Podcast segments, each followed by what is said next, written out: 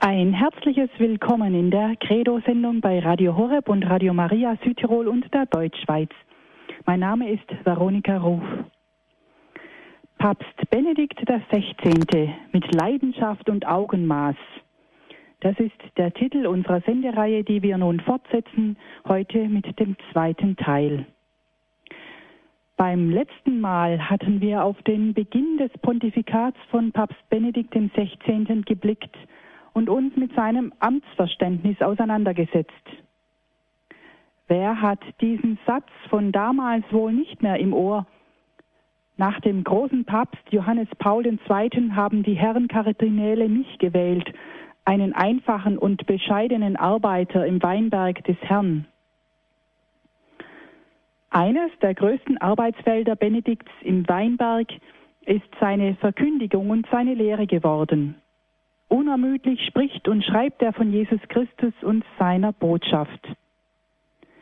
Heute Abend sehen wir uns einige der bisher wichtigsten Veröffentlichungen des Papstes an. Da sind zum einen die beiden Enzykliken Deus Caritas Est, Gott ist die Liebe, und Caritas in Veritate, die Liebe in der Wahrheit, seine Sozialenzyklika. Beide sind offizieller Ausdruck seiner päpstlichen Lehrvollmacht. Aber dann auch ganz ungewöhnlich für einen Papst schreibt er als theologischer Gelehrter ein mehrbändiges Werk über Jesus von Nazareth. Es lohnt sich sehr, sich mit seinen Schriften zu beschäftigen, aber auch auf seine gesamte, sein gesamtes Verkündigungsamt als oberster Hirte der katholischen Kirche zu schauen. Unsere Referentin der Sendereihe über den Papst und speziell heute über seine Verkündigung und Lehre ist Dr. Helga Böse aus Bonn, die ich jetzt herzlich begrüßen darf. Guten Abend, Frau Dr. Böse. Guten Abend, Frau Ruf, und einen guten Abend auch für alle Zuhörer am Radio. Frau Böse, Sie sind pensionierte Lehrerin und Sie befassen sich gerne mit verschiedenen Lebensbildern. Den Hörern von Radio Horeb sind Sie ja bekannt, weil Sie uns schon die unterschiedlichsten Menschen vorgestellt haben. Nun hat es Ihnen der Papst angetan. Was verbindet Sie mit ihm? Ja, ich glaube, ich möchte da doch etwas ein bisschen zurechtrücken. Es sind eigentlich nicht die Lebensbilder, mit denen ich mich vor allen Dingen befasse, sondern es geht mir um das Angebot Gottes an Menschen und um ihre Antwort darauf. Das heißt, es geht eigentlich um Gott mhm. und nicht so sehr ähm, ja, um interessante Biografien. Mhm. Mhm. Und äh. ähm, was ähm, ja, mich an dem äh, Papst äh, besonders gefangen nimmt, erst einmal kannte ich seine Schriften sehr lange gut. Ich habe schon mal erwähnt, dass er eine Rolle in meiner Konversion gespielt hat. Das heißt, seine, seine Glaubensverkündigung, seine theologischen Werke haben eine Rolle bei meiner Konversion gespielt. Ähm, als der Papst gewählt war, wurde ich sehr schnell aus meinem Bekanntenkreis gefragt, ob ich etwas über die Spiritualität dieses neuen Papstes sagen könnte. Und auch die Vorträge darüber, auch das war eine Reihe, ähm, habe ich damals in Radio Horeb auch gehalten. Ähm, jetzt, nach sechs Jahren äh, eines ungeheuer gefüllten Pontifikats, hatte ich von mir aus das Bedürfnis, äh, sozusagen noch einmal zusammenzufassen, was ich in diesem Pontifikat sehe und erkenne. Mhm. Also es geht auch da weniger um den Menschen Benedikt, an dem ich äh, sehr herzlichen Anteil nehme. Das ist äh, selbstverständlich. Aber es geht wirklich darum, äh, wie bringt er Gott neu in die Welt hinein? Und das tut er. Mhm.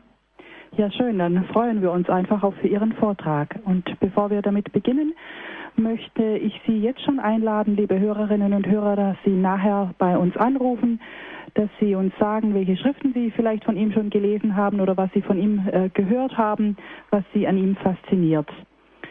Nach dem Vortrag gebe ich Ihnen die Telefonnummer bekannt, der, unter der Sie uns erreichen können. Jetzt darf ich Sie bitten, Frau Dr. Böse, dass Sie uns Ihre Ausführungen nahebringen. Ja, Benedikt XVI. hatte schon in den ersten vier Wochen seiner Amtszeit mit großer Kühnheit die grundlegenden Aspekte der Offenbarung in Jesus Christus herausgestellt.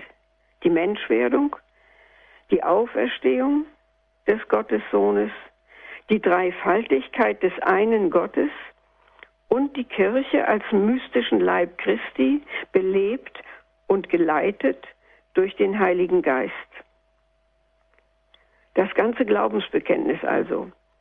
Er bestand damit auf Tatsachen, deren Wahrheit seit Karl Rahner, Hans Küng und Eugen Drewermann, ähm, ich nenne da nur einige der meinungsführenden Theologen damals, auch in der katholischen Kirche vielfach bestritten wird bis heute.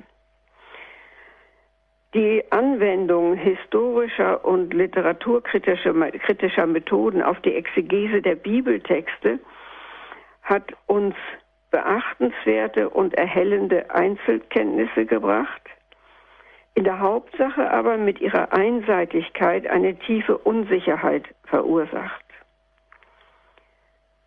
Die historische Gestalt Jesu Christi die die modernen Schriftgelehrten genauer zu erfassen suchten, war ihnen unter den Händen in widersprüchliche Details zerbröselt.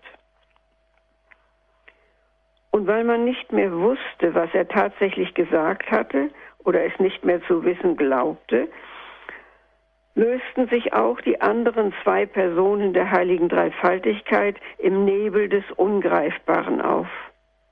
Gott war nicht mehr zugänglich und Jesus hatte niemals eine Kirche gegründet, schon gar nicht die jetzt bestehende. Dem setzte Benedikt ausdrücklich und ganz selbstverständlich den unverkürzten Glauben der Kirche aller Zeiten entgegen. Den Papst und damit auch sich selbst sieht er als Glied in der Kette der Nachfolger Petri. Und er, er persönlich, vernimmt noch einmal die Worte, mit denen Jesus seinen Stellvertreter berufen hat. Wir haben darüber gesprochen. Weide meine Schafe, weide meine Lämmer. Liebst du mich? Ohne in der Betrachtung der Schrift in die Freundschaft einzutreten, die der Gottessohn den Aposteln gewährt hat, ohne ihn dabei wirklich zu sehen und seine Weisung zu hören, könnte er das Joch seines Amtes nicht tragen. Ohne die tägliche Begegnung mit dem Auferstandenen in der Eucharistie wäre die Leichtfüßigkeit, mit der er trotz aller Schwierigkeiten vorangeht, undenkbar. Ohne Sonntag können wir nicht leben, verkündete er am 26. Mai 2005 bei der Abschlussmesse des italienischen Nationalen Eucharistischen Kongresses in Bari. Dass das für die Christen von Anfang an so war, zeigte er mit eben diesem Satz eines Märtyrers aus dem Jahr 304, der dieses Bekenntnis zusammen mit 48 anderen Christen mit dem Leben bezahlt hatte. In Abythene im heutigen Tunesien waren unter Kaiser Diokletian 49 Gläubige bei der verbotenen Feier der Sonntagsmesse überrascht und verhaftet worden.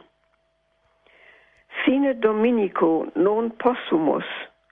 Ohne Sonntag können wir nicht leben, hatte beim Verhör einer von ihnen zu ihrer Verteidigung gesagt. Und der Papst unterstrich in seiner Predigt die objektive Wahrheit und Gültigkeit dieser Worte bis heute und für alle Christen. Ohne Sonntag können wir nicht leben, ob wir es wissen oder nicht. Benedikt nutzte so jede Gelegenheit, um in seinen Predigten die Fundamente des christlichen Glaubens wieder freizulegen. Und dann ließ er in der Kette der wöchentlichen Generalaudienzen sozusagen den Bau der Kirche noch einmal erstehen. Er wandte sich dabei von Anfang an nicht nur an die Gläubigen, sondern an die große Öffentlichkeit an die Augen und Ohren aller, die hören und sehen wollten. Man fühlt sich unwillkürlich an das erinnert, was er in diesem Rahmen selbst über den Auftrag des heiligen Franziskus von Assisi gesagt hat. Der hatte von dem Gekreuzigten die Worte gehört, Geh, bring mein Haus in Ordnung, das, wie du siehst, ganz verkommen ist.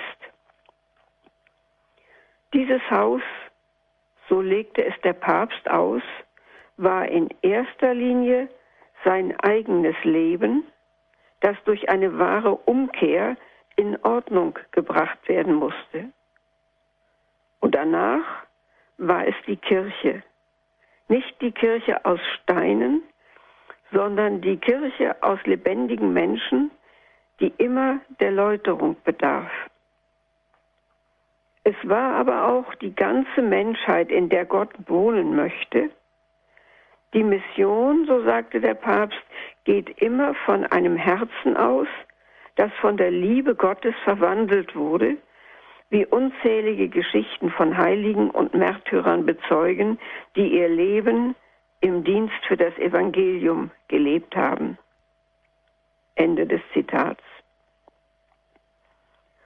Und dann erzählte und deutete der Papst diese Geschichten und stellte uns damit die lebendigen Steine vor, aus denen sich die Kirche erbaut.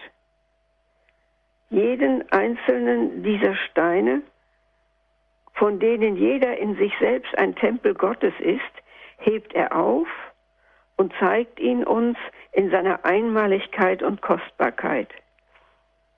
Jeder von ihnen gewann die nur ihm eigene Leuchtkraft im Glanz der Liebe Gottes und aus der Liebe, mit der er darauf antwortete. Es begann mit den Aposteln, die sich bis auf den einen von dem leiten ließen, der die Sünder beruft und die schließlich durch die Gnade verwandelt wurden. So erfuhren sie an ihrem Leibe die Wahrheit der großen Botschaft, die sie bis an die Enden der Erde tragen und bezeugen sollten, dass nämlich Gott den Sündern seine Gnade anbietet, dass er niemanden von seiner Freundschaft ausschließt. Diese persönliche Erfahrung ist die Voraussetzung für jedes missionarische Handeln. Der Papst sprach weiter über die apostolischen Väter, die Schüler der Apostel, über die Kirchenväter und über eine Vielzahl von offiziell anerkannten Heiligen aus allen Zeiten, von jeder Herkunft und Lebensform. Eremiten und Ordensleute, Männer und Frauen, Märtyrer, Mystiker und Gelehrte, Bischöfe, Päpste und Fürsten, Reiche und Arme. Sie alle waren Zeugen für den Glauben an Christus bis hin zum Martyrium. Und es gibt sie mehr denn je auch in unserer Zeit, die Märtyrer. Sie trugen als lebendige Bausteine die Entwicklung des Christentums oder genauer der Kirche durch ihre Lehre und ihr Leben. Vor ihrem betenden Nachdenken entfaltete sich die Offenbarung und trat immer neu in das menschliche Wort. Und ihr Leben nach dem Gesetz des Heiligen Geistes machte sie zu Vorbildern auf dem Weg des Christseins. Benedikt stellte so allen Christen und der Welt das Geheimnis der Kirche vor Augen, um damit die verschüttete Sehnsucht nach Gott wieder zu wecken. Dieser Gott aber ist die Liebe. Vor ihm braucht sich niemand zu fürchten und niemand ist ihm gleichgültig. Deus Caritas Est, das war der Titel und das war das Thema der ersten Enzyklika Benedikts XVI. Er unterzeichnete sie am 25. Dezember 2005, also am Ende seines ersten Amtsjahres und am Geburtsfest der göttlichen Liebe in Menschengestalt. Als formelles Lehrschreiben erhebt dieser Text den Gläubigen gegenüber den Anspruch auf Verbindlichkeit. In Inhalt und Sprache gibt er zugleich den Ton an, unter dem dieses Pontifikat steht, sowie die christliche Position, ich zitiere, gegenüber einer Welt, in der mit dem Namen Gottes bisweilen die Rache oder gar die Pflicht zu Hass und Gewalt verbunden wird. Ende des Zitats. Wir wollen hier nur auf die wesentlichen Züge der Enzyklika eingehen. Zu unserer Verblüffung, doch mit der ihm eigenen Klarsicht für das Notwendige, setzt der Heilige Vater bei der Frage nach der erotischen Liebe an, bei einer Thematik also, die jeden Menschen umtreibt.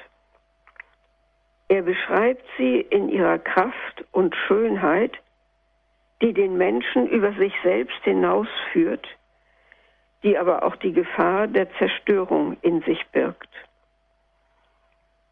Die körperliche Hingabe ist seit jeher von der Sehnsucht nach Entgrenzung bestimmt. In der Antike, sagt Benedikt, wurde sie als göttliche Raserei verstanden. Ich zitiere, die den Menschen aus der Enge seines Daseins herausreißt und ihn in diesem überwältigt werden durch eine göttliche Macht die höchste Seligkeit erfahren lässt. Ende des Zitats. Aus dieser Erfahrung heraus entstanden die Fruchtbarkeitskulte, in denen die Tempelprostitution der Vereinigung mit dem Göttlichen dienen sollte. Das Alte Testament sah in dieser Verherrlichung des Triebhaften die Zerstörung der wahren Religiosität und bekämpfte sie mit aller Macht. Denn sie erhob den Eros zum Götzen und stand der Herrschaft des einen Gottes entgegen. In Israel erkannte man, dass die Frauen bei diesen religiösen Feiern nur als Mittel zur Ekstase benutzt und damit ihrer personalen Würde beraubt wurden.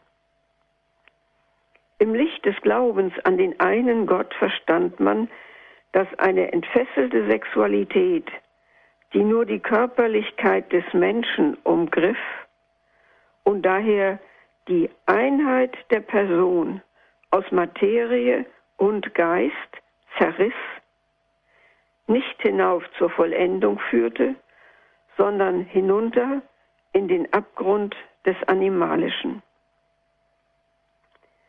Und doch, so betont Benedikt, blieb ja die wunderbare Ahnung von Freiheit zurück, die der erotische Rausch vermittelt. Sie verhieß Fülle, ein über sich selbst hinauswachsen und die Möglichkeit eines dauernden Glücks. Doch ihrem Ziel nähert sie sich nur, wenn sich der Mensch als Ganzer hingibt, wenn der Trieb durch den Geist gelenkt und gebändigt und so in die schenkende Liebe der gesamten Person eingebunden wird. In eine Liebe, die nicht nur die eigene Erfüllung sucht, sondern sich um das Glück des anderen sorgt. Ich zitiere, ja, Eros will uns zum Göttlichen hinreißen, uns über uns selbst hinausführen. Aber gerade darum verlangt er einen Weg des Aufstiegs, der Verzichte, der Reinigungen und Heilungen. Ende des Zitats. Erst dann kann sich die Liebe ausstrecken nach der Endgültigkeit, die sie eigentlich sucht, und nach dem endgültigen Selbst, in dem der Mensch seine wahre Freiheit erfährt. Denn das ist das Neue im Gottesbild des biblischen Glaubens, dass der mächtigen Sehnsucht des Menschen die leidenschaftliche Liebe Gottes antwortet. Eine Liebe, die ihren Höhepunkt im Opfertod des Sohnes für das Leben der Menschen findet. In der durchbohrten Seite Jesu, sagt der Papst, kann diese Wahrheit angeschaut werden und von dort her ist nun zu definieren, was Liebe in Wahrheit ist. Mit dem Liebesopfer Jesu ist eine Quelle aufgebrochen, die in der Eucharistie in jede Gegenwart hineinfließt und den Zugang zu Gott öffnet und in heiliger Nüchternheit das Einswerden mit ihm ermöglicht. Alle aber, die aus dieser Quelle trinken, schließt sie zu einer Gemeinschaft zusammen, die nicht nur vom Gefühl her, sondern als realer Tatbestand existiert. Ich zitiere, Gottes Liebe und Nächstenliebe sind nun wirklich vereint. Der fleischgewordene Gott zieht uns alle an sich. Ende des Zitats. Und weil das so ist, gehen aus diesem mystischen Geschehen soziale Auswirkungen hervor, die weit über den Rahmen der Kirche hinausreichen. Denn genau hier entspringen der Drang und die Pflicht zur Fürsorge für andere. Hier wird die Caritas geboren, die dem einzelnen Gläubigen ebenso auferlegt ist wie der Kirche insgesamt. Die Caritas gehört unaufhebbar zum Wesen der Communio, der christlichen Gemeinschaft, aber sie beschränkt sich nicht auf deren Glieder. Vielmehr wendet sie sich jedem Bedürftigen zu, wie es schon im Gleichnis vom barmherzigen Samariter vorgebildet ist. Das gilt für die materielle und für die geistige Not und verlangt die verantwortliche Beteiligung der Kirche am Aufbau einer gerechten gesellschaftlichen Ordnung. In seiner ersten Enzyklika schlägt der Papst also einen Bogen von der Ursehnsucht nach Liebe, die suchend aus der Tiefe jedes einzelnen Menschen aufsteigt, zu der Zuwendung des Schöpfergottes, dessen Antwort über jede Erwartung hinausgeht und die gesamte Welt bewegt und verändert. Aufgabe der Kirche ist es, die Nähe Gottes und seine helfende Liebe, die sich in den Geboten ausdrückt, durch ihre Verkündigung überall hörbar und sichtbar zu machen und sie durch die Sakramente real wirksam werden zu lassen. Die Sozialenzyklika Caritas in Veritate führt diese Gedanken fort und gestaltet sie aus im Hinblick auf die politische und gesellschaftliche Wirklichkeit unserer Tage. Sie wurde dreieinhalb Jahre später veröffentlicht und nicht zufällig unterzeichnete sie der Papst am Fest der Apostel Petrus und Paulus. Schon im Titel wiederholt sie das Wort Liebe. Sie bindet die Liebe mit der Wahrheit zusammen und macht damit Christus, in dem Wahrheit und Liebe in eins fallen, zum Ausgang und zur Mitte der Überlegungen und mit Christus den Menschen. Widerspricht sie von der Liebe und von der Sehnsucht des Menschen, wahrhaft zu lieben und geliebt zu werden. Sie erinnert daran, dass jedem Menschen das Verlangen nach Wahrheit und nach Liebe von Anfang her mitgegeben ist. Das Liebesgebot Jesu antwortet darauf. Und allein von der Liebe her, die von einer nach Wahrheit suchenden Vernunft zur Klarheit geführt wird und so ihren eigentlichen Sinn und ihr Ziel erkennt, ist die Soziallehre der Kirche zu verstehen. Die Kirche hat nicht die Aufgabe, praktische politische Lösungen anzubieten, unterstreicht der Papst, aber es gehört unmittelbar zu ihrer Sendung, die Wahrheit zu suchen, wo immer sie sich finden lässt. Das heißt auch in anderen Religionen, selbstverständlich in den Wissenschaften, in dem Erkenntnis, natürlichen Erkenntnisbereich des Menschen. Also die Wahrheit zu suchen, wo immer sie sich finden lässt und sie zu verkünden, damit eine Gesellschaft entsteht, ich zitiere, die dem Menschen und seiner Würde und Berufung gerecht wird. Ende des Zitats. Nur die Liebe kann die Angst der Menschen bezwingen und sie füreinander öffnen, sodass sie bereit sind, Güter und Ressourcen friedlich zu teilen. So kann allein aus der Kraft der Liebe, das, die das Böse durch das Gute besiegt, eine echte soziale Entwicklung hervorgehen. Gesellschafts- und Wirtschaftsordnungen müssten dem Menschen dienen, mahnt der Papst, und ihn vor allem in seiner personalen Ganzheit schützen. Dazu gehöre auch das Recht des Einzelnen, am Arbeitsleben teilzuhaben, betont Benedikt und beruft sich auf die Aussage des Zweiten Vatikanischen Konzils. Ich zitiere, dass doch der Mensch Urheber, Mittelpunkt und Ziel aller Wirtschaft sei.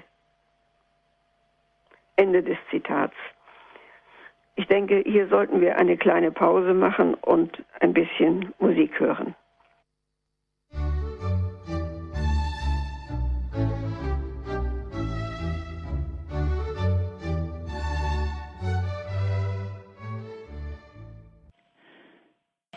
Benedikt XVI. mit Leidenschaft und Augenmaß. Der zweite Teil. Darum geht es heute hier bei Radio Horeb und Radio Maria. Zu Gast ist Dr. Helga Böse aus Bonn. Sie stellt uns Papst Benedikt und seine Verkündigung und seine Lehre vor. Wir sind gerade bei der Sozialenzyklika Caritas in Veritate des Papstes angelangt und machen an dieser Stelle weiter. Der Mensch ist Urheber, Mittelpunkt und Ziel aller Wirtschaft, alles Wirtschaftens. So hat es äh, die Konstitution Gaudium et Spes des Zweiten Vatikanums gesagt und so unterstreicht es Benedikt XVI. Und auf dieser Grundlage, mit diesem Ziel, hat er in den vergangenen Jahren ob gelegen oder ungelegen, immer wieder die Stimme erhoben gegen Ungerechtigkeiten und Missstände, die den Anspruch des Menschen auf Wahrheit und Liebe überwuchern und zu verdrängen drohen. Dass er dabei von der tatsächlichen Existenz einer objektiven Wahrheit ausgeht und auf der Pflicht besteht, ihr Gehör zu verschaffen, wird in unserer Zeit der Beliebigkeit naturgemäß nur allzu oft als Angriff auf die eigene Freiheit verstanden. Zu deutlich ist das Wort des Heiligen Vaters, als dass es übergangen werden könnte. Und weil es zur persönlichen Stellungnahme herausfordert, scheiden sich an ihm die Geister. Was bei den einen Zustimmung hervorruft, erregt bei anderen Ärger und die Angst, aus gewohnten Bahnen geworfen zu werden. Es entsteht Abwehr bis hin zu Ausbrüchen des Hasses, auch innerhalb der Kirche. Die Wahrheit erscheint vielen unerträglich, weil man ihr gegenüber nicht gleichgültig bleiben kann. Auch wenn sie so liebenswürdig und ohne aggressive Töne vorgetragen wird, so ausgerichtet auf Hoffnung, wie durch Benedikt XVI., man muss sich doch entscheiden, für oder gegen sie. Dabei gehört zum besonderen Charme des Papstes neben der Klarheit seiner Aussagen die Scheu des Gelehrten, der hinter dem zurücktritt, was er zu sagen hat, und seine Bereitschaft zur sachlichen Auseinandersetzung. Er versteht es, besonders gut zuzuhören, denn er ist neugierig auf die begründete Meinung anderer bei der gemeinsamen Suche nach einer genaueren, einer vertieften Erkenntnis der Wahrheit. Er spricht nie so von der Wahrheit, als hätte er sie schon ganz. So gab er im Oktober 2005 bei der Weltbischofssynode über die Eucharistie zum ersten Mal den Weg frei für eine allgemeine Debatte der Bischöfe. Und erstmals erlebten die dort versammelten Bischöfe aller Erdteile einen Papst, der nicht nur zuhörte und dann in einem nachsynodalen Schreiben die Ergebnisse zusammenfassen und die weitere Richtung weisen wollte, der vielmehr mitdiskutierte und sich unmittelbar an der kontroversen Aussprache beteiligte. Bei seiner Reise nach Bayern im Jahr darauf ließ er sich auf dem vertrauten Terrain seiner alten Universität Regensburg noch einmal dazu verlocken, in die Rolle des Professors zu schlüpfen und auf akademischem Niveau das Verhältnis zwischen Glauben und menschlicher Vernunft zu erörtern. Ihm war in diesem Augenblick nicht bewusst, wie er später sagte, dass eine Papstrede in der Öffentlichkeit, ich zitiere, nicht akademisch, sondern politisch verstanden würde. Ende des Zitats. Von der Öffentlichkeit gehört wurde erst einmal nicht der gesamte Text, sondern nur ein Zitat aus dem Jahr 1391 von dem Benedikt ausgegangen war, weil er in ihm eine besonders anregende und klare Grundlage für seine Überlegungen fand. Unter den Muslimen löste dieses Zitat einen Skandal aus. Ich zitiere, nicht vernunftgemäß, nicht mit dem Logos zu handeln, ist dem Wesen Gottes zuwider. Das hatte damals der gelehrte byzantinische Kaiser Manuel II. Paläologos in einem theologischen Gespräch mit einem gebildeten Perser gesagt. Nicht vernunftgemäß, nicht mit dem Logos zu handeln, ist dem Wesen Gottes zuwider. Mit dieser Begründung hatte sich der Kaiser Manuel II. gegen den Heiligen Krieg gewandt gegen die Verbreitung des Glaubens mit dem Schwert und hatte die Lehre Mohammeds, wie sie sich im Koran findet, in scharfen Worten verurteilt. Doch gerade die Aufregung über das Zitat, die Benedikt der 16. so nicht beabsichtigt hatte, mündete schließlich in einen ernsthaften Dialog mit dem Islam, wie er ihn sich wünschte, und danach in eine breit angelegte allgemeine Diskussion über Wesen und Zusammenwirken von Glaube und Vernunft. Eine Diskussion, die alle Religionen angeht. Der Gedankenaustausch zwischen dem Heiligen Stuhl und führenden Vertretern des Islam stärkte das Empfinden für eine gemeinsame Verantwortung für das Schicksal der Welt. Schon gut zwei Monate nach der Regensburger Rede reiste der Papst in die Türkei und so wie man seine Rede als missglückt bezeichnet hatte, so zitterte man auch vor diesem Türkei-Besuch. In der Sultan Ahmed Moschee in Istanbul bezeugte er seinen tiefen Respekt vor dem Islam, ohne auch nur durch ein einziges Wort oder eine Geste den christlichen Glauben zu verleugnen.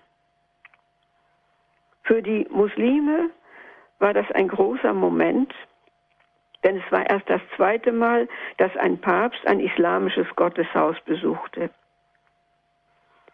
An diesem Beispiel lassen sich in etwa die vielfältigen Möglichkeiten und die Dimensionen dessen ablesen, was der Heilige Vater als Dialog bezeichnet.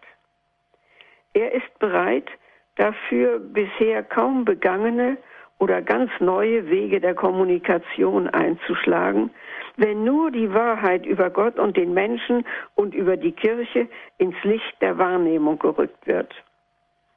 Das hat er zuletzt bewiesen, als er sich für das Buch Licht der Welt den Fragen des Journalisten Peter Seewald stellte, der erste Papst, der je ein solches Interview gegeben hat. Der göttlichen Wahrheit Raum zu schaffen, das war immer Ziel der theologischen Arbeit Josef Ratzingers gewesen, die sich jedoch nie nur auf die reine Fachebene beschränkte. Auch das Gespräch des Papstes mit seinen ehemaligen Schülern, die er heute noch regelmäßig trifft, geht weit über diese Fachebene hinaus. Deutlich wurde diese Spannweite wieder in dem Buch Jesus von Nazareth. Der Papst schrieb damit nicht einfach ein wissenschaftliches Werk, sondern er wandte sich zugleich an die große Öffentlichkeit. Dabei wird unter anderem sichtbar, welcher Rang den Forschungsergebnissen Josef Ratzingers zukommt und welcher wegweisende Einfluss von ihm ausging. Das Buch stellt sozusagen die Summe eines lebenslangen Umgangs mit der Person Jesu Christi dar, in Gebet und Betrachtung, bei der wissenschaftlichen Analyse der Heiligen Schrift im Licht des Glaubens und bei der fachlichen Diskussion. Im April 2007 erschien der erste Band, an dem bereits der Kardinal Ratzinger gearbeitet hatte, um in der Tradition der Jesusbücher von Karl Adam, Romano Guardini, Daniel Rops und anderer noch einmal Antwort auf die Frage zu geben, wer denn dieser Jesus von Nazareth eigentlich war und was wir über ihn wissen können. Um jedes Missverständnis auszuschließen, betonte der inzwischen zum Papst erhobene, dass sein Buch keine verbindliche lehramtliche Darlegung sei, sondern, ich zitiere, ein Ausdruck meines persönlichen Suchens nach dem Angesicht des Herrn. Ende des Zitats. Also einfach ein Beitrag zur allgemeinen Auseinandersetzung dem jeder widersprechen könne. Und er bat die Leser dafür, ich zitiere, nur um jenen Vorschuss an Sympathie, ohne den es kein Verstehen gibt. Ende des Zitats. Das erinnert schmerzlich an die Jahre, in denen die Bücher Josef Ratzingers in den theologischen Seminaren fast verfemt waren. Dabei hatten schon die Kenntnisse und die klare Sicht des jungen Theologen Ratzinger für die ganze Kirche Frucht getragen. Denn bei der Vorbereitung des Zweiten Vatikanischen Konzils hatte er verhindert, dass die Kirche selbst ihr Verständnis von Offenbarung zu eng fasste und damit die Aufmerksamkeit für das fortdauernde Wirken des Heiligen Geistes vernachlässigte. Der 35-jährige Dogmatikprofessor erhob als Berater des Erzbischofs von Köln Einspruch gegen den Entwurf der Vorbereitungskommission zu einem Konzilsschreiben über die Offenbarung. Dieser Text sah die Offenbarung Gottes allein in der Schrift und der Überlieferung. Scriptura et traditio, wie wir es gewohnt sind. Da aber auch die Überlieferung sich immer wieder auf die Bibel berief, kam diese Definition nach dem Urteil des jungen Ratzinger, dem protestantischen Sola Scriptura, die Schrift allein, gefährlich nahe. Er stellte dagegen heraus, dass Schrift und Überlieferung nicht Quellen, sondern nur materielle Zeugnisse der Offenbarung seien. Sie spiegelten etwas wider, das viel größer als sie ihnen vorausgehe und zugleich sie umgreife. Die Bibel sei nur mehr ein Ergebnis des Dialogs Gottes mit den Menschen.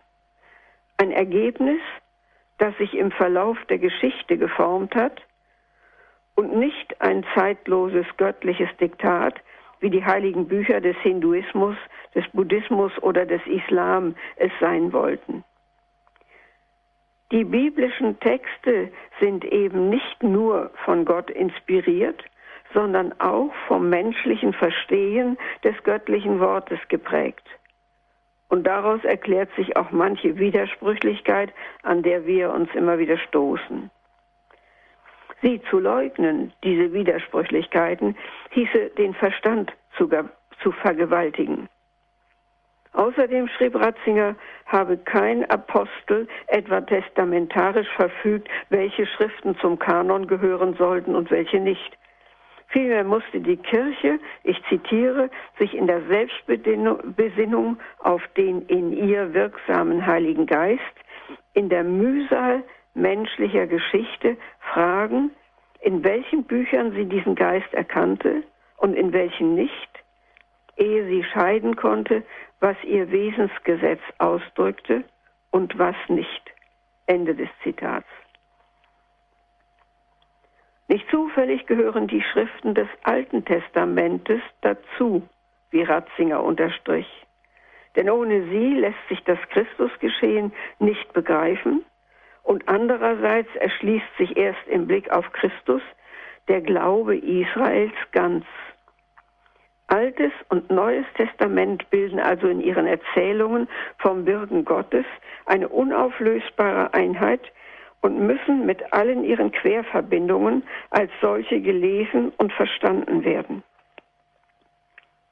Doch Ratzinger führte seine Überlegungen nach dieser grundlegenden Klärung noch weiter. Er bezog nicht nur das Judentum in das christliche Glaubensverständnis ein, sondern die gesamte Menschheit. Es hat sich ja nur ein winziger Teil ihrer Geschichte, die sogenannte Heilsgeschichte, in dem jüdisch-christlichen Rahmen abgespielt. Und dennoch lebt sie, ich zitiere, in ihrer Ganzheit verborgenerweise die gesamte Geschichte von der Helligkeit jener schmalen Lichtspur, die mit Abraham beginnt und in Christus sich als das wahre Licht eines jeden Menschen enthüllt, der in die Welt kommt. Ende des Zitats.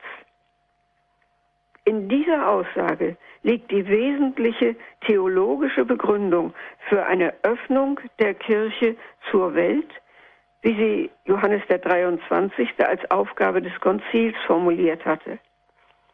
Daher forderte Ratzinger in seiner Stellungnahme, ich zitiere, ein Konzil, auf das heute die ganze, auch die nichtchristliche Welt hinschaut, und diese Tatsache ist neu, sollte auch erkennen lassen, dass es um die ganze Breite und Höhe, Länge und Tiefe, um die wahrhaft kosmische Dimensionierung des Christusheiles weiß, dass es nicht so etwas wie einen kirchlichen Provinzialismus pflegt, Ende des Zitats, sondern auf die Fragen der Menschen, und das heißt aller Menschen, Antwort geben will.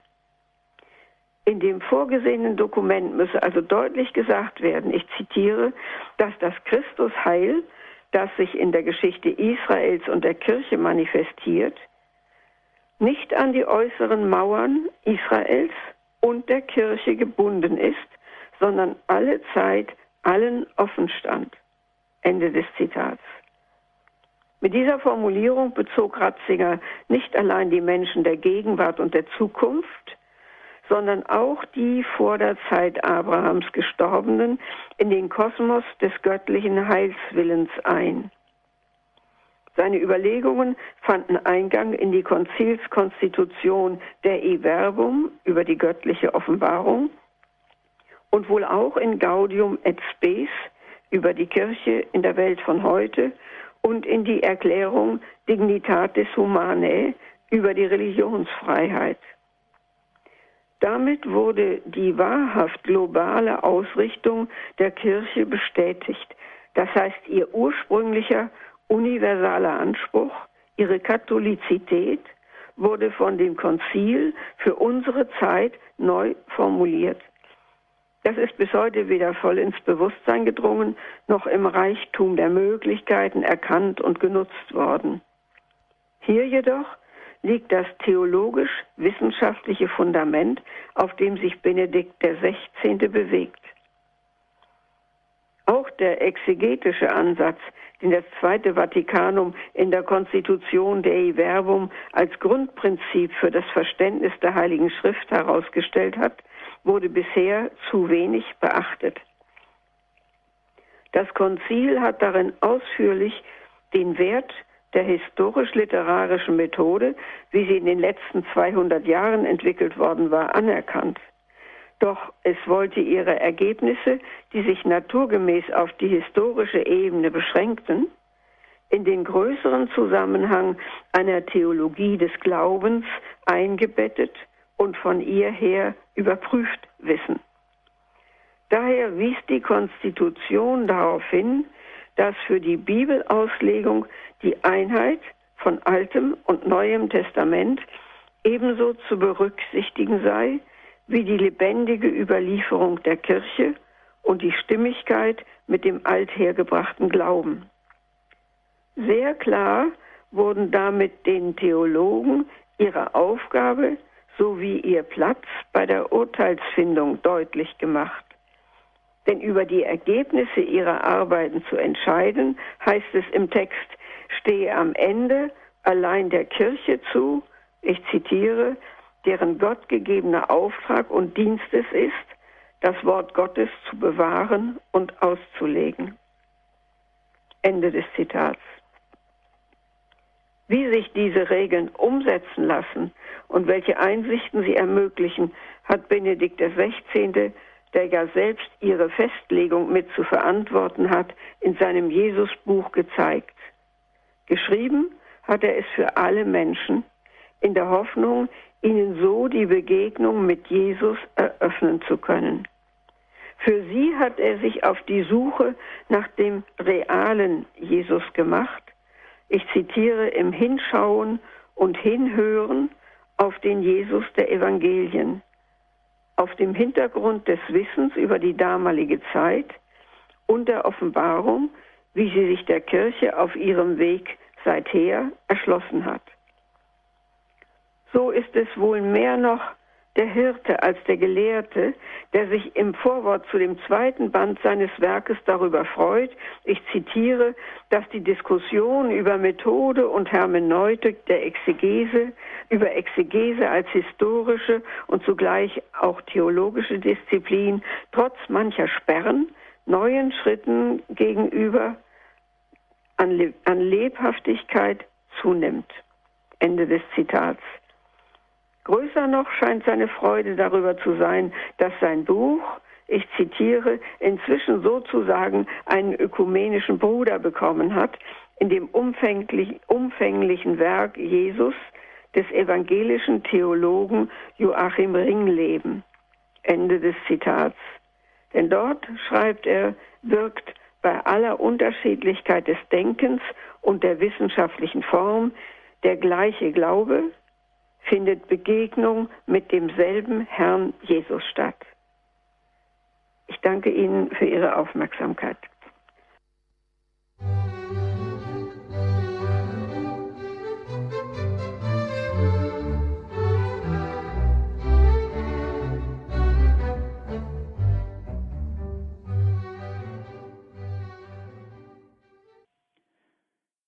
Haben eingeschaltet bei Radio Horeb und Radio Maria bei der Credo-Sendung. Dr. Helga Böse aus Bonn spricht über Papst Benedikt XVI. mit Leidenschaft und Augenmaß. Heute im zweiten Teil. Vielen Dank, Frau Dr. Böse, für Ihre Ausführungen. Ich möchte auf einige Punkte noch eingehen, die Sie genannt haben. Zum einen sagten Sie, dass es Benedikt von Anfang an wichtig gewesen sei, den Glauben der katholischen Kirche unverkürzt darzustellen. Das heißt, den Glauben an Jesus Christus als den menschgewordenen Sohn Gottes, sein Leiden für uns, der Glaube an die Dreifaltigkeit Gottes und die Kirche als Leib Christi mit allem, was dazugehört. Und das zieht sich durch sein ganzes Pontifikat. Auch bei seiner zweiten Deutschlandreise im September 2011 machte er immer wieder deutlich, dass nicht die Verdünnung des Glaubens, sondern nur seine Vertiefung die erhoffte Erneuerung bringt. Und er sagte da in Erfurt, äh, in, in Erfurt, also gerade nicht die Verdünnung des Glaubens hilft, sondern nur ihn ganz zu leben in unserem Heute. Können Sie darauf nochmal eingehen, auf diese Verkürzung bzw. Verdünnung des Glaubens? Ja, also die Mitte der Kirche ähm, ist ja ähm, ganz real die Eucharistie. Und ähm, wenn äh, es nicht mehr wahr ist, dass wir ohne Sonntag nicht leben können. Das heißt, wir gehen nicht mehr in die Messe.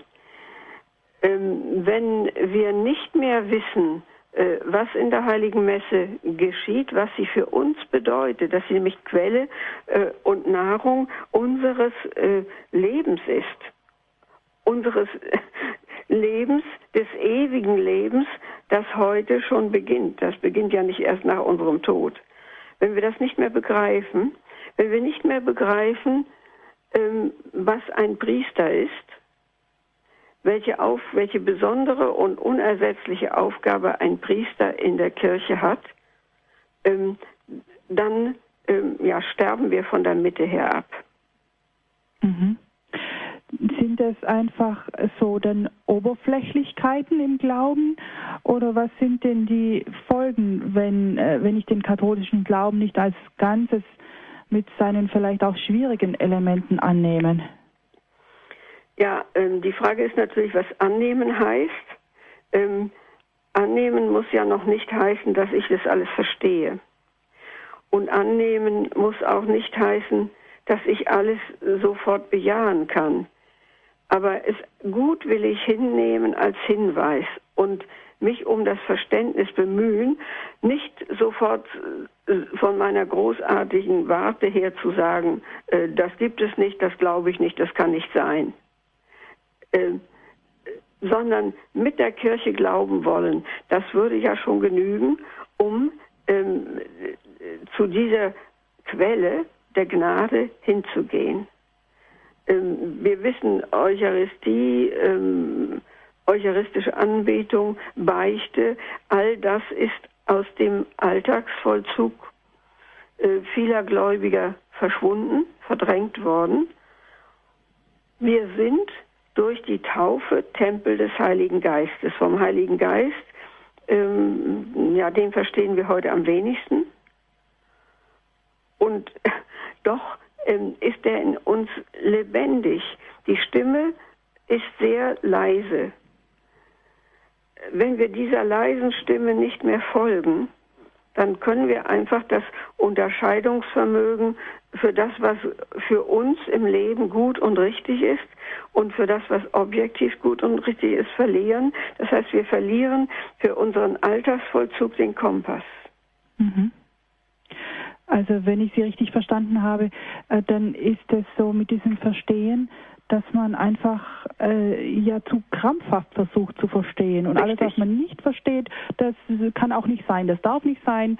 Äh, und von daher sind so will man, äh, wobei natürlich Benedikt sagt, die Vernunft hat natürlich ihren Stellenwert äh, und kann nicht gegen den Glauben ausgespielt werden. Im Gegenteil, es äh, durchdringen sich Glaube und Vernunft. Also von daher, den Verstand darf man nicht abwerten, aber so dieses krampfhafte, ich muss alles mit meinem Verstand durchdringen und was da nicht reinpasst, das kann auch nicht sein und kann man nicht annehmen. Ich darf ja, ich darf ja wohl natürlich oder ich muss sogar äh, versuchen zu verstehen. Das heißt, äh, mein Verstand ist mir gegeben, um nachzuforschen. Aber die Frage ist natürlich, in welcher Haltung ich forsche, nicht? Mhm. Äh, forsche ich in der Haltung der Abwehr und suche alle ähm, Belege und Beweise, die irgendetwas lächerlich machen? Ich denke zum Beispiel an die Jungfrauengeburt. Mhm. Oder sage ich mir, ich müsste mal versuchen, was spricht denn alles dafür? Ist das wirklich von vornherein unsinnig? Oder gibt es Hinweise, da muss ich meine Vernunft einsetzen, um den Glauben zu erhellen und zu erleuchten? Dazu ist sie da. Mhm, mh. Äh, ja. Wenn wir jetzt nochmal äh, auf das Jesusbuch des Papstes eingehen, da ist es ja auch so, ähm, der, der, Papst wollte so diese Verkürzung im Jesusbild entgegentreten. Sein Anliegen, sein erstes Anliegen ist ja in diesem ersten Band äh, genau, dass er den wirklichen Jesus darstellen wollte, der über die Gestalt hinausgeht, die die historisch-kritische Methode bei allen ihren Vorteilen, die sie ja auch hat, in den letzten Jahrzehnten uns äh, ja doch zu verkürzt dargeboten hat. Und welches Jesusbild, meinen Sie, spuckt in vielen Köpfen herum, ähm, vielleicht nicht zuletzt auch wegen einer verkürzten, weil einseitigen Forschung? Ja, also ähm, da, da ist einmal Jesus, der, der äh, zwar ein guter Mensch, ein vorbildlicher Mensch ist, nach dem man sich auch richten kann, der aber ähm, nichts Übernatürliches hatte. Das heißt, äh, lange hat man ja bestritten, dass er überhaupt Wunder vollbracht hat. Selbstverständlich konnte er nichts über sein Schicksal vorauswissen. Ähm, sondern äh, war dem ausgeliefert. Und ähm, die Auferstehung ist natürlich historisch nicht greifbar. Mhm. Also das heißt, ähm, ähm, die Auferstehung lässt man dann besser beiseite. Mhm. Mhm. Und es kommt dann sehr schnell dazu, da, oder, oder er wird als sozialrevolutionär verstanden, als einer, der die Menschheit äh, best verbessern wollte, nur das. Ähm, und es ist daraus gekommen, dass wir glauben, dass wir nicht wirklich wissen, was er gesagt und getan hat, sondern immer sagen, ach, das, das hat man sich in der Urkirche erzählt. Das haben die geglaubt. Mhm. Aber was er wirklich gesagt hat, das weiß man nicht so genau. Das heißt, man kann also dann eigentlich kaum einen Ausspruch Jesu äh, ernst nehmen und auf sich beziehen, denn vielleicht hat er das gar nicht gesagt. Mhm. Und vielleicht ist es auch nicht wichtig, ähm, äh, nicht wichtiger als das, was ein Sokrates gesagt hat oder ein anderer Philosoph, dem man auch mit großem Respekt begegnen kann. Nicht? Mhm ja, selten hat dann wohl ein Buch eine solche Serie an weiteren Büchern und Buchbesprechungen ausgelöst, wie eben dieses Jesus-Buch des Papstes. Es ist auch schön, dass da jetzt die Forschung sozusagen vorangegangen ist. Ähm, es war ja auch von Benedikt nicht gedacht als lehramtlicher Akt, sondern als Anstoß ähm, an die exegetische Fachwelt, sicher nicht nur, aber auch dass sie ihre Art und Weise der Jesus-Auslegung überdenkt und, und erweitert. Und mhm. da erscheint uns ja also so dieser, diese Zugehensweise Benedikt so erfrischend, der, der unumwunden zugibt, dass er den Evangelien traut. Das sagt er so wörtlich. Ähm, ist es das, was uns an äh, seinem Glauben, an Benedikts Glauben äh, so fasziniert, dass er den Evangelien wirklich traut, dass sie das wiedergeben, was wirklich geschehen ist? Ja, also ähm, es ist, ähm, man kann es auch anders ausdrücken. Er traut einfach den Zeugen. Mhm. Er traut den Zeugen, die für die Wahrheit ihres Glaubens und ihrer Verkündigung mit dem Leben eingetreten sind und es zum Teil eben auch äh, gewaltsam verloren haben, ins Martyrium gegangen sind. Ähm, wie, wie soll man, wir haben der Glaube wird ja durch Personen vermittelt, immer. Auch wenn ich ein Buch lese, das hinter dem Buch steht eine Person, die es geschrieben hat. Mhm. Und ähm, wenn ich diesen Personen aber von vornherein nicht vertraue, und als Historiker tue ich das natürlich nicht. Als Historiker stelle ich erstmal in Frage mhm. und untersuche, was ist daran wirklich, was ist persönliche Meinung und so weiter wenn ich, wenn er sagt, ich vertraue diesen Zeugen. Mhm. Und ich vertraue, dass sich Gott in den Heiligen Schriften zu erkennen gibt. Mhm. Ja, vielleicht noch eine letzte Frage, bevor wir zum Ende der Sendung kommen müssen. Mich hat fasziniert, wie Papst Benedikt äh, in seiner Enzyklika Deus Caritas est, um die auch nochmal aufzugreifen, Eros, also so diese leidenschaftliche, ja erotische Liebe und Agape, diese sich selbstlos verschenkende Liebe miteinander verbindet. Also normalerweise sagt man, ja, christlich sei nur die Agape, die selbstlose Liebe. Aber dass Gott uns auch so leidenschaftlich für sich haben will, ein eifersüchtiger Gott ist, das ist mir durch die Lektüre von Deus Caritas est so neu aufgegangen.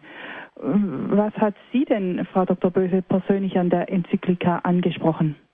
Ja, also eben äh, auch die, die äh, Tatsache, dass äh, Benedikt wirklich ähm, die ganze Liebe in den Mittelpunkt stellt.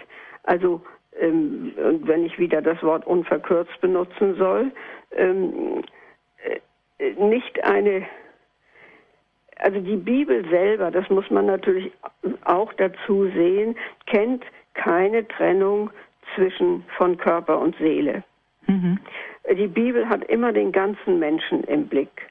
Und dieser ganze Mensch besteht eben äh, aus dem materiellen und aus dem geistigen Teil. Nur die, die Materie ähm, ist letzten, wird letzten Endes vom Geist durchformt. Mhm. Und ähm, auch in dem, in dem Leidenschaft, in der leidenschaftlichen Liebe macht sich ja äh, die Ursehnsucht des Menschen bemerkbar. Das Urverlangen des Menschen, aus seiner Einsamkeit herauszutreten und äh, ein Du zu umfangen. Mhm. Und, die, und äh, dieselbe Leidenschaft, die gibt es eben auch in Gott. Und, und ähm, man sieht daran, also äh, Leibfeindlichkeit ähm, ist sicher etwas, was die Kirche ähm, zum Teil ähm, gemäß der Moral äh, mancher Zeiten dann auch gepflegt hat. Das ist aber falsch. Mhm. Ja, so kann man jetzt vielleicht auch zusammenfassen, dass es Benedikts Anliegen ist, so diese Verkürzungen, die wir äh, vielleicht im Kopf haben, ähm, aufzubrechen in alle möglichen Bereichen. Also wir haben jetzt ja verschiedene Bereiche äh, angesprochen und äh, da, dass er uns diese Fülle bringt, diese Fülle des ja. katholischen Glaubens. Und das ist auch das, was, was ja, den Horizont uns wieder erweitert. Ja, also es wird, es wird nichts abgelehnt, was mhm. zum Menschen gehört, Aha.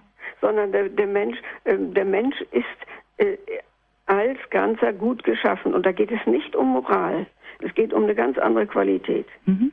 Der Mensch ist ein gutes, äh, von Gott geliebtes Ganzes. Schön. Das ist jetzt noch ein schönes Schlusswort. Ich danke Ihnen ganz herzlich, Frau Dr. Böse, für Ihren Vortrag und auch für das Gespräch. Ich bedanke mich bei Ihnen, Frau Ruf, für die Moderation. Wir werden ja nächstes Mal, nachdem wir jetzt von äh, Verkündigung und Lehre Benedikts gesprochen haben, ähm, eingehen auf äh, das Handeln auf diesem Fundament der Lehre, auf das Leben auf diesem Fundament der Lehre. Das Handeln Benedikts, das Handeln als Papst. Und da sind, werden natürlich auch die großen Skandale des Missbrauchs und äh, der Aufhebung der Kommunik Exkommunikation der Bischöfe der Piusbruderschaft hineingehören. Ja, da sind wir dann mal schön gespannt.